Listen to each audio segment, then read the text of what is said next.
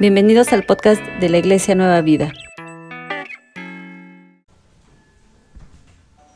Todas las culturas tienen eh, por muy importante el último día del año como el primer día del año.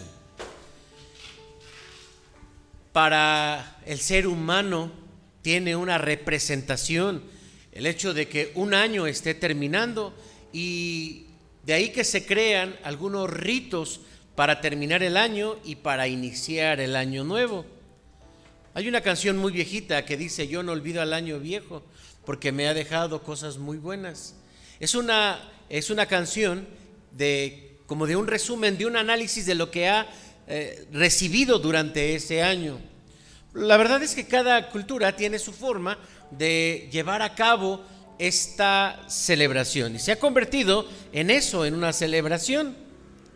Dicen que hay culturas donde eh, este día pues tratan de representar, sacar todo lo viejo de que se va del año y empezar a llenar de nuevo. Por eso la gente luego estrena. Hay gente que le gusta estrenar. ¿A ustedes les gusta estrenar? A mí también me gusta estrenar. Lo que sea, ¿eh? Lo que sea que un relojito, bueno, que una camisita, bueno, que un traje, que lo que sea está bien. Ah, y entonces se dice que en estas fechas se saca todo lo viejo, que a veces nos cuesta trabajo sacar lo viejo, ¿están de acuerdo? Dice, no, es que todavía, no, es que se me lo regaló fulanito, mi mamá o algo. Nos cuesta trabajo porque nos encariñamos con las cosas. Hay una cultura que dice que abre las ventanas y deja que salga todo lo malo y que abre la puerta para que entre todo lo bueno.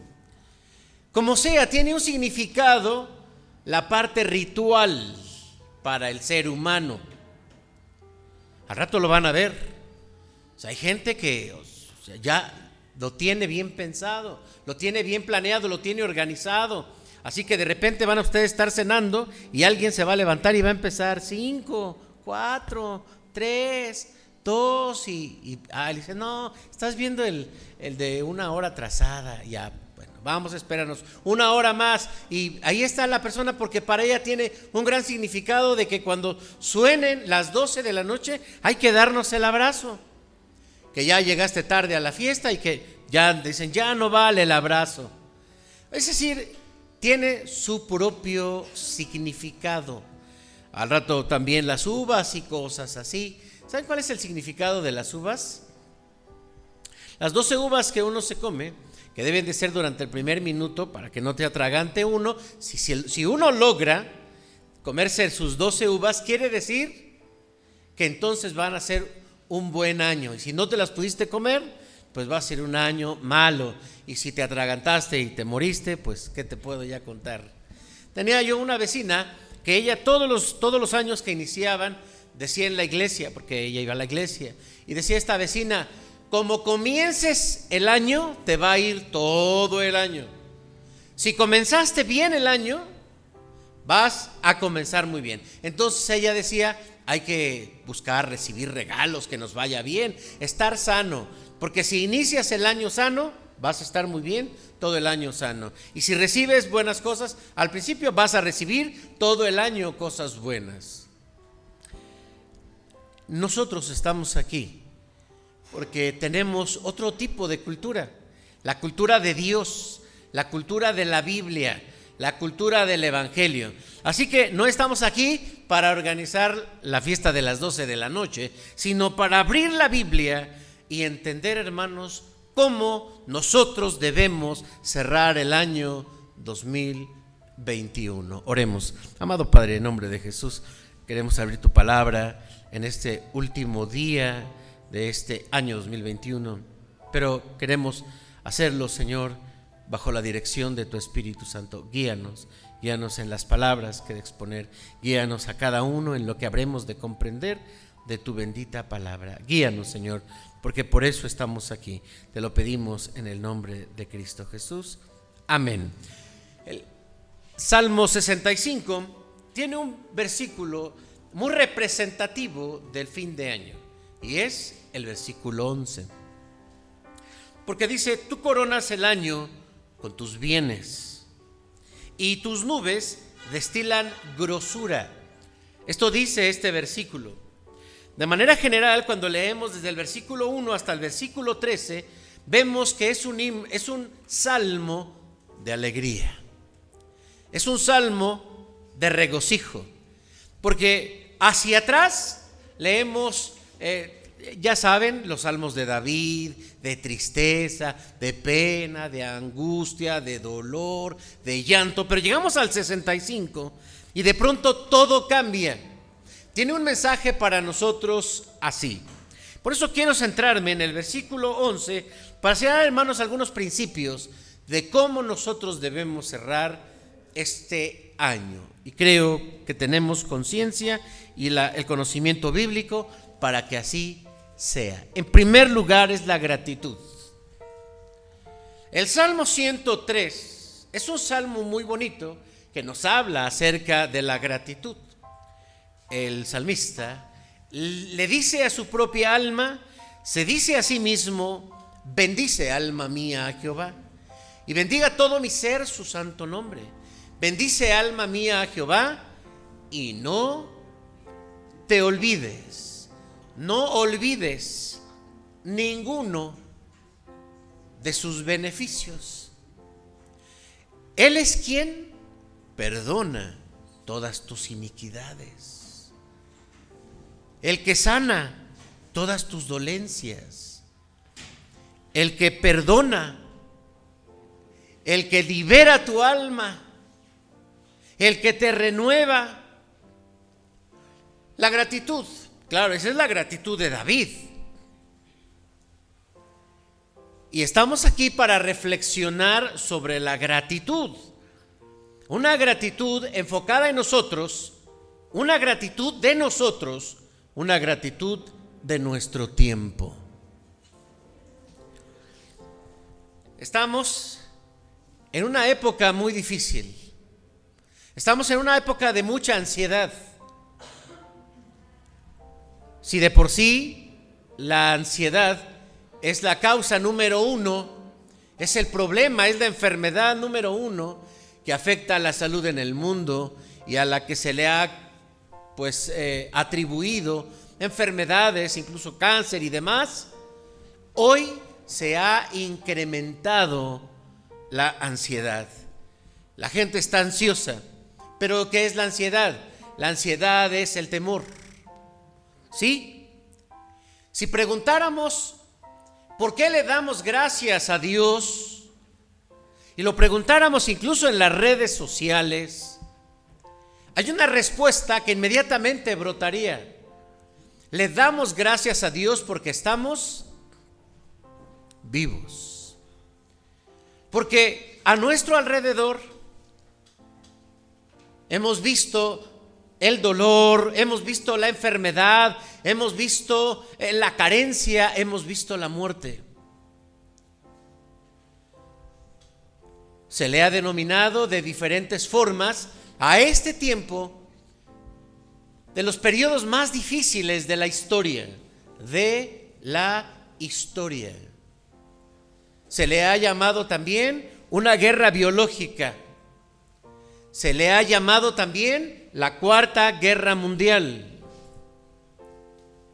Y esto porque está generando muertes, porque está generando eh, inestabilidad en todos los aspectos de la vida de la sociedad, ha generado mucho temor. Y la gente tiene ansiedad. ¿Sí? De pronto alguien me llama y me dice, siento que no estoy respirando bien, o mi familiar siente que no está respirando, ¿qué hacemos?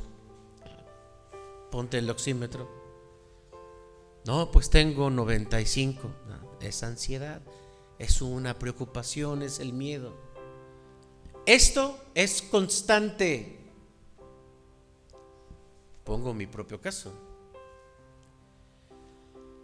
Entonces, cuando nosotros estamos eh, solo mirando lo que estamos teniendo de frente, inmediatamente la gratitud es por la vida, hermanos, por la vida. Una mujer me comentaba que estuvo esta semana en un, eh, en un velorio y que en ese velorio ella eh, pudo platicar con, bueno, era un, era un tío suyo, y ahí pudo platicar con una prima, una prima que lleva muchos años enferma, postrada, muy joven, con artritis reumatoide. Y entonces ella dijo, creo que no tengo conciencia de la vida, no estoy aprovechando la vida, creo que necesito ir más despacio en la vida. Y ella decía, qué bueno que fui al sepelio. No había ido a ningún sepelio durante todo este tiempo.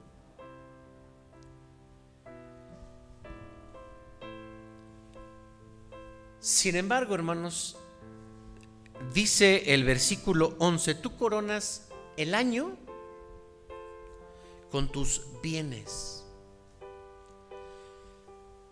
Bueno, eh, coronar, tal vez nos venga la imagen cuando eh, pues el competidor ha ganado y se le pone una corona porque la merece, porque ha ganado. Ese es un concepto griego.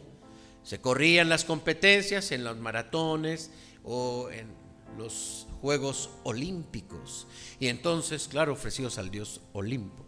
Y entonces cuando alguien ganaba, se le ponía una corona y esa corona era la representación de que lo había ganado y de que lo merecía. En la Biblia no.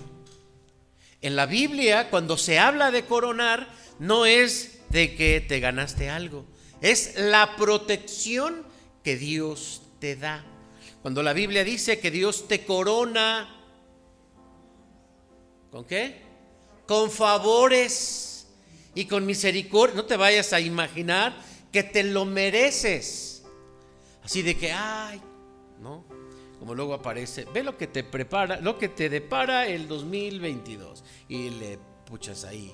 Y bueno, entonces, eh, mira, has pasado por situaciones tan difíciles, ahora la vida te va a premiar.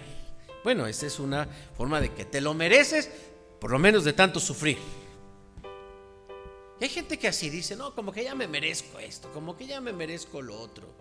En la Biblia, hermanos, la coronación, o como Dios corona, es protección, es una valla, es, es algo es de exclusividad.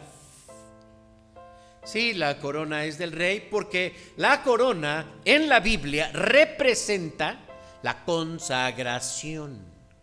Recordemos que en el Antiguo Testamento solamente eh, se podían consagrar el sacerdote, el profeta y el rey. Y todos de alguna manera pues se, eran ungidos desde la cabeza porque esta era la representación. Lo que el Señor nos quiere decir aquí, hermanos, es el sentido, hablando del sentido de la gratitud, cómo es que entendemos que Dios nos bendice durante el año. Hay cosas que vemos, hay cosas que no vemos. Y sin embargo todo viene de Dios. Dice la Biblia, mejor es ir a la casa donde hay un luto, donde hay duelo, donde están velando a alguien. Porque ahí hay conciencia de la brevedad de la vida. Cuando uno va a un sepelio y pone atención al sepelio y está allí en el sepelio, aunque está uno en silencio, en nuestra mente comienzan a pasar algunas ideas, algunas imágenes. Si estamos en un velorio donde hay un niño, inmediatamente uno empieza a pensar en sus hijos. Si estamos en un velorio donde es un hombre adulto, uno comienza a pensar en su padre o en su abuelo. En una ocasión estábamos en un velorio y había llegado alguien a acompañarnos para hacer un culto y empezó a llorar. Y entonces yo le digo, ¿a poco sí te conmueve tanto si ni lo conocías? No, si no, no lloro por él. Me acordé de mi abuelo. Entonces cuando nosotros vamos a un velorio, empezamos a hacer conciencia. Porque ahí vemos lo que ordinariamente no vemos. Hemos de darle gracias entonces a Dios, hermanos, por las cosas que Él nos da sin que nosotros las merezcamos. Por supuesto, la vida. El Señor Jesucristo insistió una y otra vez que tuviésemos confianza en Dios que hacía salir el sol para justos y para injustos. Y que hacía descender la lluvia para buenos y para pecadores. Hermanos, hay cosas que nosotros no merecemos, las recibimos por la gracia de Dios. Esta debe de ser siempre nuestra postura, hermanos. Nosotros no merecemos la salvación, no merecemos esa, ese cuidado especial que Dios nos da. Lo recibimos por gracia. Lo recibimos por la misericordia de Dios. Y si no lo vemos así, empezamos a envanecernos. En segundo lugar, hay cosas por las que hay que darle gracias a Dios que tienen que ver con el esfuerzo que hacemos. Porque dice la Biblia que Dios bendice el esfuerzo de nuestra mano. Es como el árbol y todo lo que hace prosperará. Así termina, ¿no? Y todo lo que será como árbol plantado junto a corrientes de agua, Salmo 1, que da su fruto en su tiempo, su hoja no cae. Y todo lo que hace prospera. Esa es otra forma de darle gracias a Dios porque Dios bendice el esfuerzo de tus manos. ¿Cuáles son los objetivos que te creaste al inicio del 2021.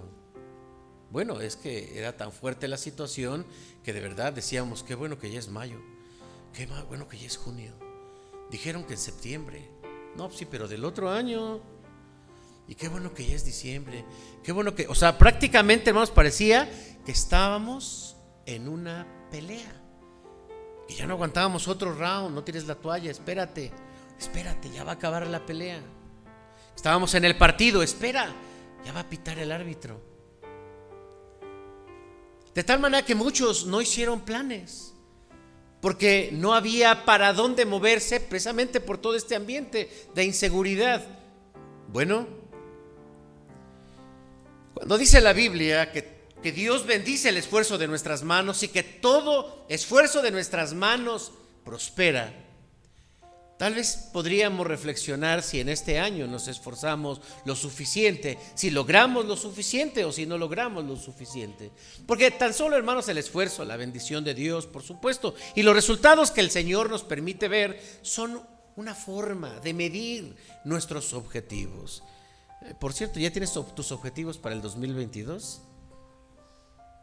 Bueno, no es que me contesten, es una pregunta, digamos, retórica. Solamente se hace, pero no esperamos una respuesta. Es para reflexionar si tú ya tienes un proyecto para el 2022. Tal vez tuviste proyectos para el 2021 y los viste cumplidos. Dale gracias a Dios, porque Él bendice el esfuerzo de tu mano. Hay personas que no planean, hay personas que no se crean objetivos, hay personas que no hacen algo.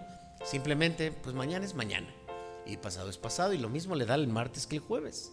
De tal manera que no va para ningún lado, solamente está esperando que pasen los días, que pasen los años, come, vive, duerme, se levanta y hace de esto un, ciclo. Esto no puede ser la vida de un cristiano. Si tú estás así, necesitas escuchar lo que dice la palabra de Dios. La Biblia dice que Dios bendice o permite que se cumplan esos propósitos, esos objetivos, esas acciones que nosotros tenemos.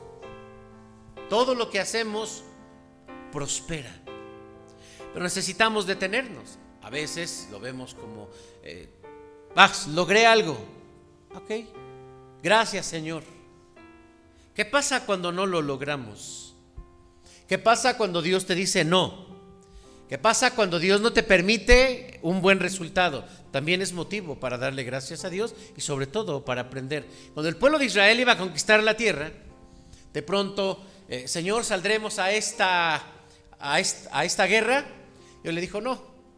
Y pues Josué volteó y dijo, pues si tronamos a Jericó, que no nos echemos a Jai.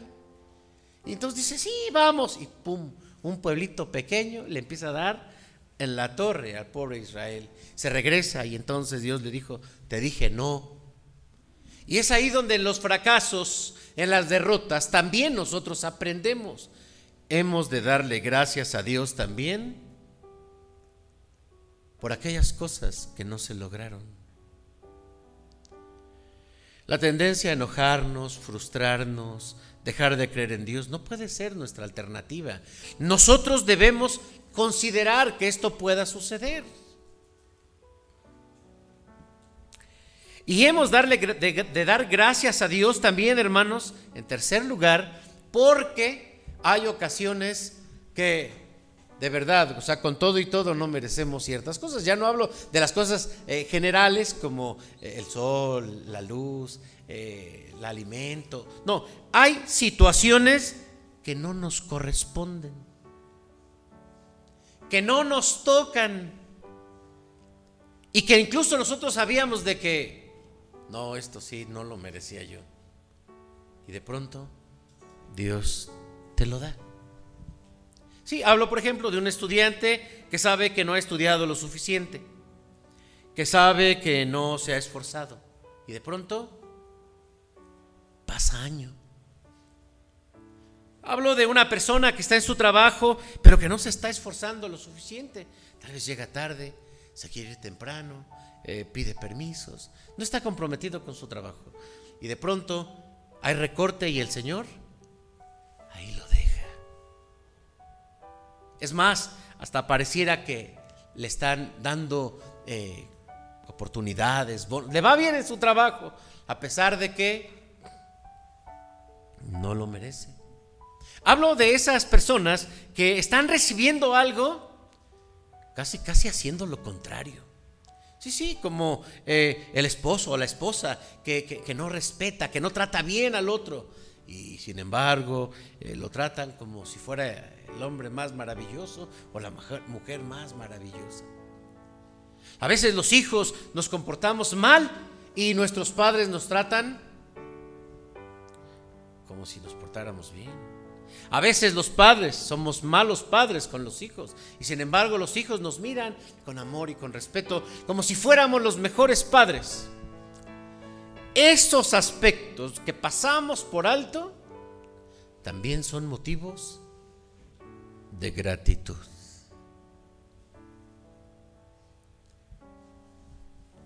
¿Te dan de comer sin trabajar?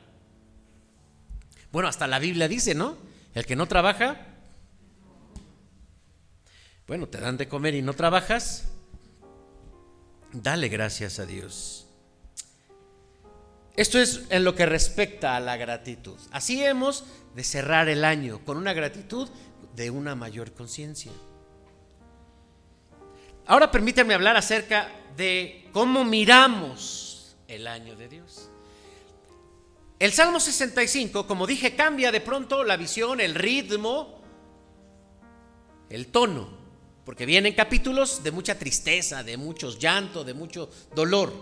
Y de pronto el 65 aparece y dice, tú coronas el año con tus bienes y tus nubes destilan grosura. Así miramos los hijos de Dios la vida.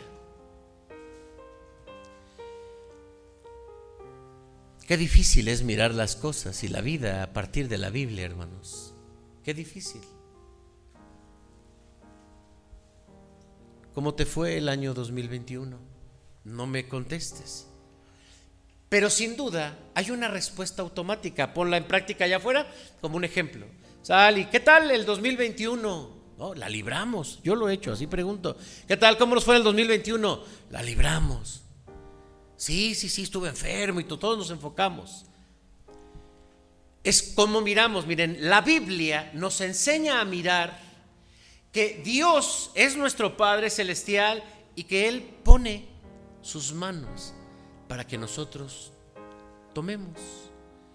Jesús se esforzó por demostrarle al pueblo cada día, predicándole, vean las flores del campo, no tejen, no hilan, sin embargo, se visten con colores que ni aun las ropas del hombre más rico, Salomón, el hombre más sabio, pudo vestirse.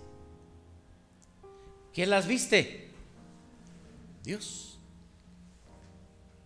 Vean las aves del cielo. No están sembrando, no cosechan, tampoco almacenan. Y sin embargo, todos los días tienen que comer. Si los pajaritos que hoy están, mañana no están, la hierba que en la mañana crece y las flores en la tarde ya eh, se van haciendo o se van declinando, ustedes valen mucho más que ellos. ¿Cómo miras esta realidad o lo que está sucediendo? El gobierno insiste, eh, por cierto, miren que eh, llegó un comunicado que nos compartieron eh, acerca de em, lo que también se le puede llamar una cuarta ola de COVID, con una variante que se llama Omicron. Recordemos que van así, ¿no? Eh, según el alfabeto, van los nombres de las variables. Y que el delta, ya estamos con el Omicron. Y el municipio de Catepec ha desplegado un anuncio para decir que, dada las, la, amenaza de Omicron, eh, se empiezan a cerrar lugares públicos masivos. A nosotros se nos pide como iglesia que no eh, dejemos de atender eh, los, que el gel, la distancia y todo eso el uso de cobrebocas y demás. Se suspenden eventos masivos, se cierran este, cosas así que puedan suceder.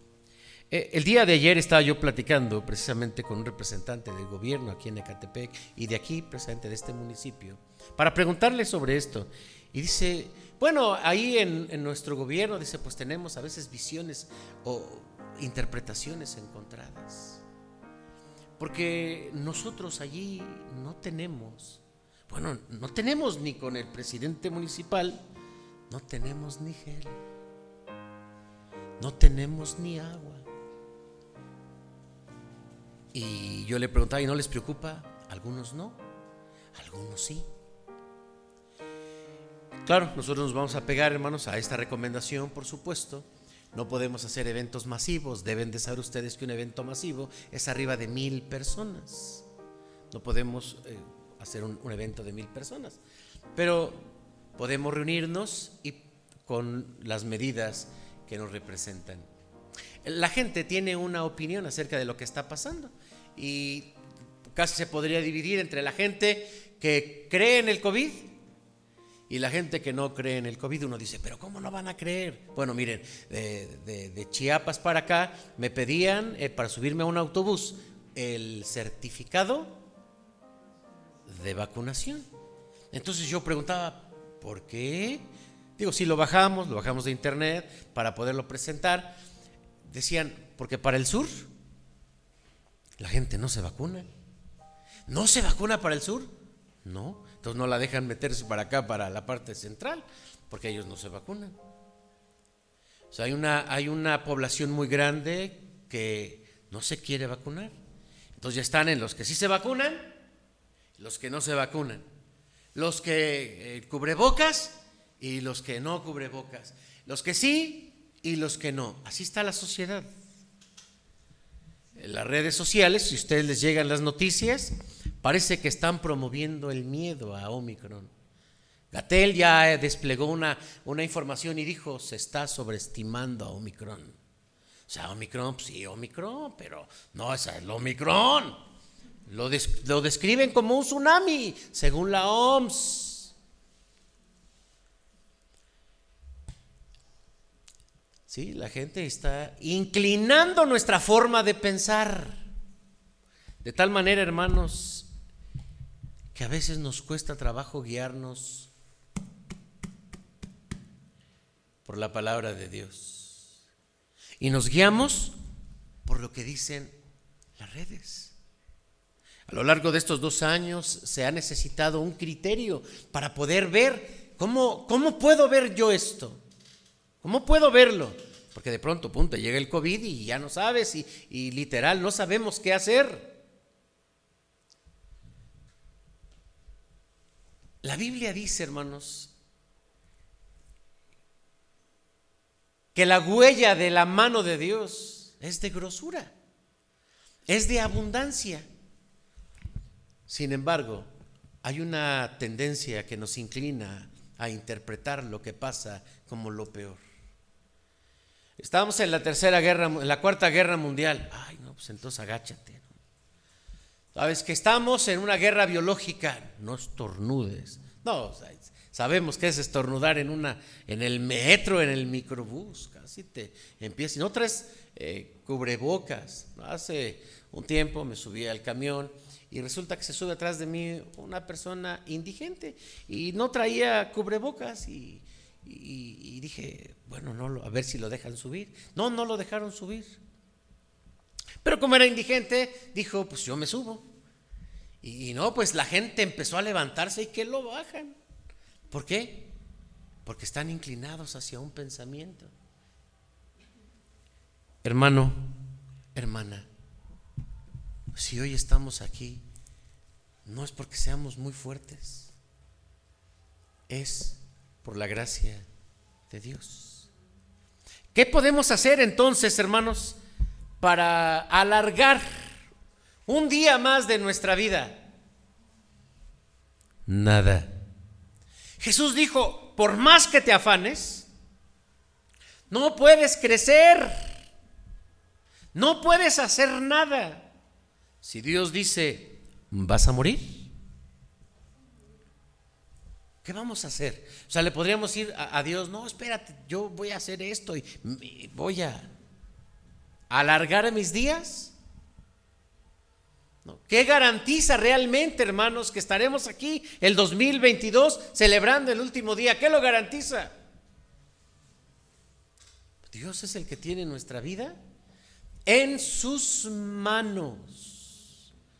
Y así es, hermanos, como debemos cerrar este año sabiendo y entendiendo que no fue porque nosotros nos lavábamos mucho, ni porque usábamos tres cubrebocas, una careta, distancia, es porque Dios dijo no.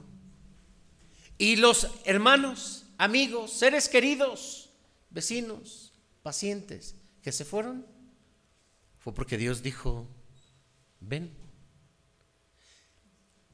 ¿Quién le puede decir a Dios, no, a mí no?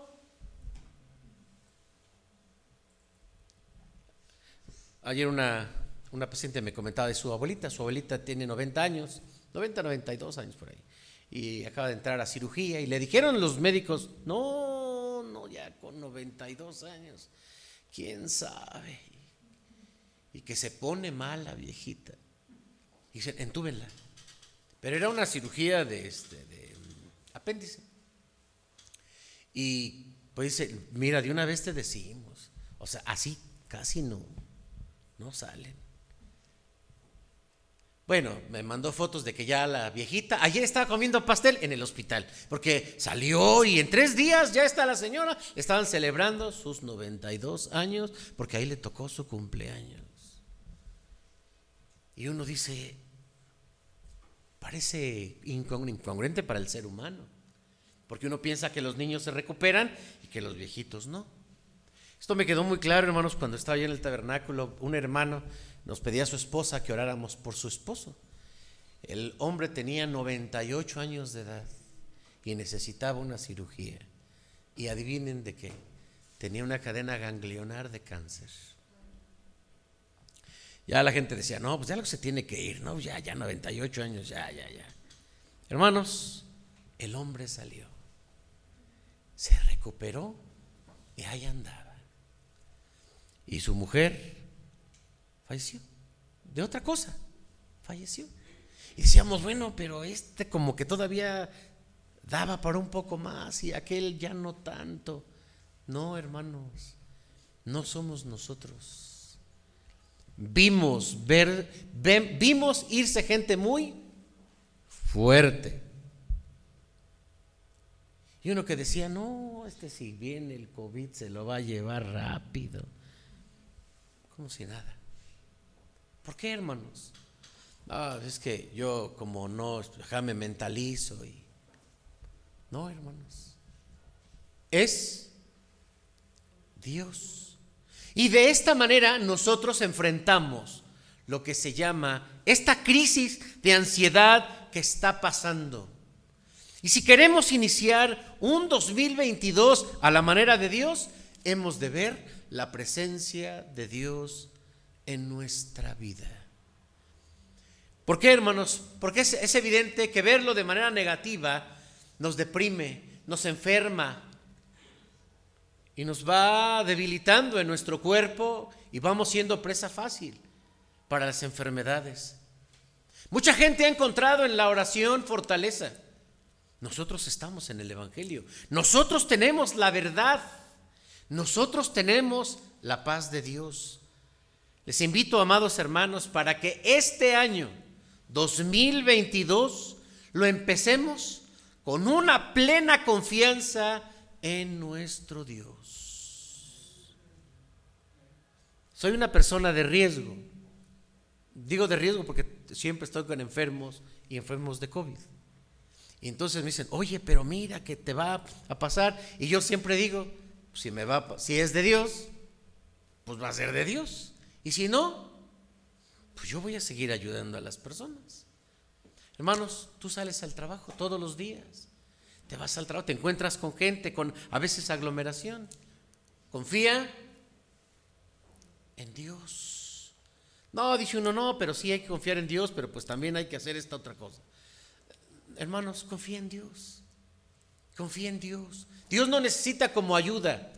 No estoy diciéndote que no te vacunes, no estoy diciendo eso. No campañas antivacunas. ¿eh? Por cierto, yo ya tengo mi vacuna. Quiero, hermanos, más bien eh, decir que hay que confiar en Dios. Hacemos nuestra parte, porque dice la Biblia, sometemos a las autoridades, autoridades de todo tipo, y son puestas por Dios. Pero nuestra vida, amados hermanos, está en las manos de Dios. Tus hijos salen a la escuela o a veces dicen, no, no los voy a mandar a la escuela. Confía en Dios. Confía en Dios. Porque ver las cosas, hermanos, a la luz de la Biblia, la manera de Dios, es algo que solamente podemos tener los cristianos. Gracias a Dios, hermanos, por nuestros padres. Gracias a Dios por nuestros abuelos. Gracias a Dios por nuestros esposos. Gracias a Dios por nuestros hijos.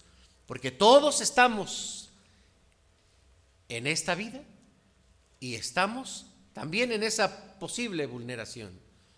O sea, no es posible, hermanos, no es posible que tan solo en México haya, que, que habiendo más riesgo por el virus de influenza, ni quien se preocupe por la influenza.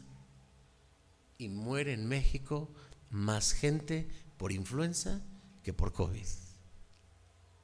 No es posible que nos olvidemos de otras enfermedades, ni, las, ni hablamos de ellas.